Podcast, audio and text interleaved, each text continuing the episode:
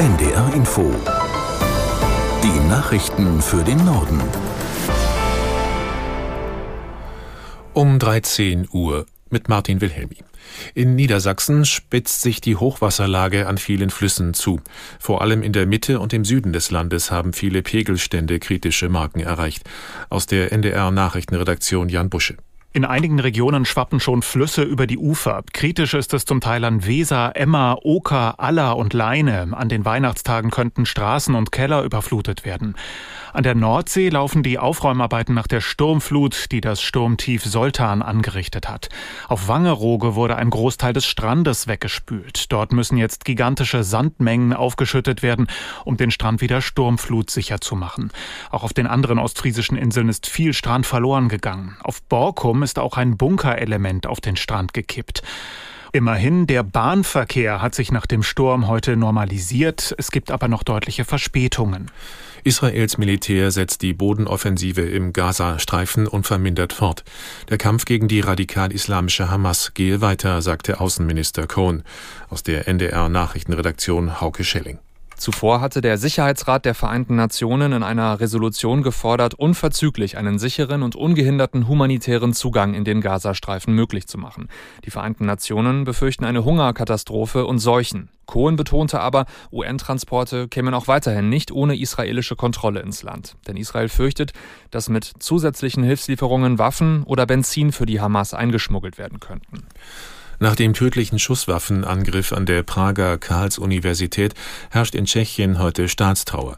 Die Fahnen an öffentlichen Gebäuden sind im ganzen Land auf Halbmast gesetzt. Am Mittag läuteten landesweit Glocken, zudem gab es eine Schweigeminute. Im Veitsdom in Prag fand ein Trauergottesdienst statt.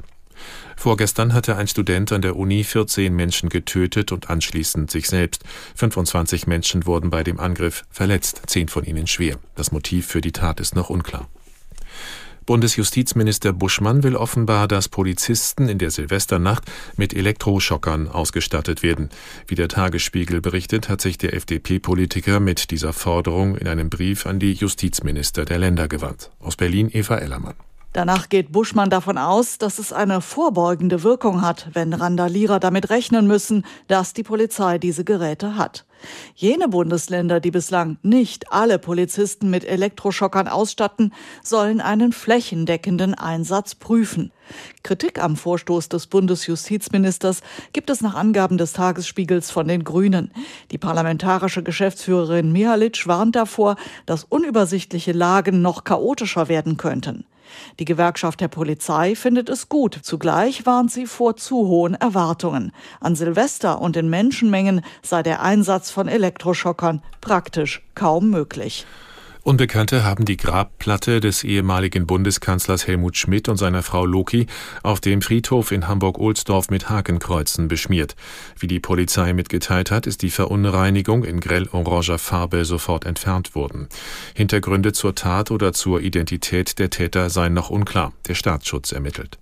Schmidt wäre heute 105 Jahre alt geworden. Er war 2015 im Alter von 96 Jahren in Hamburg gestorben.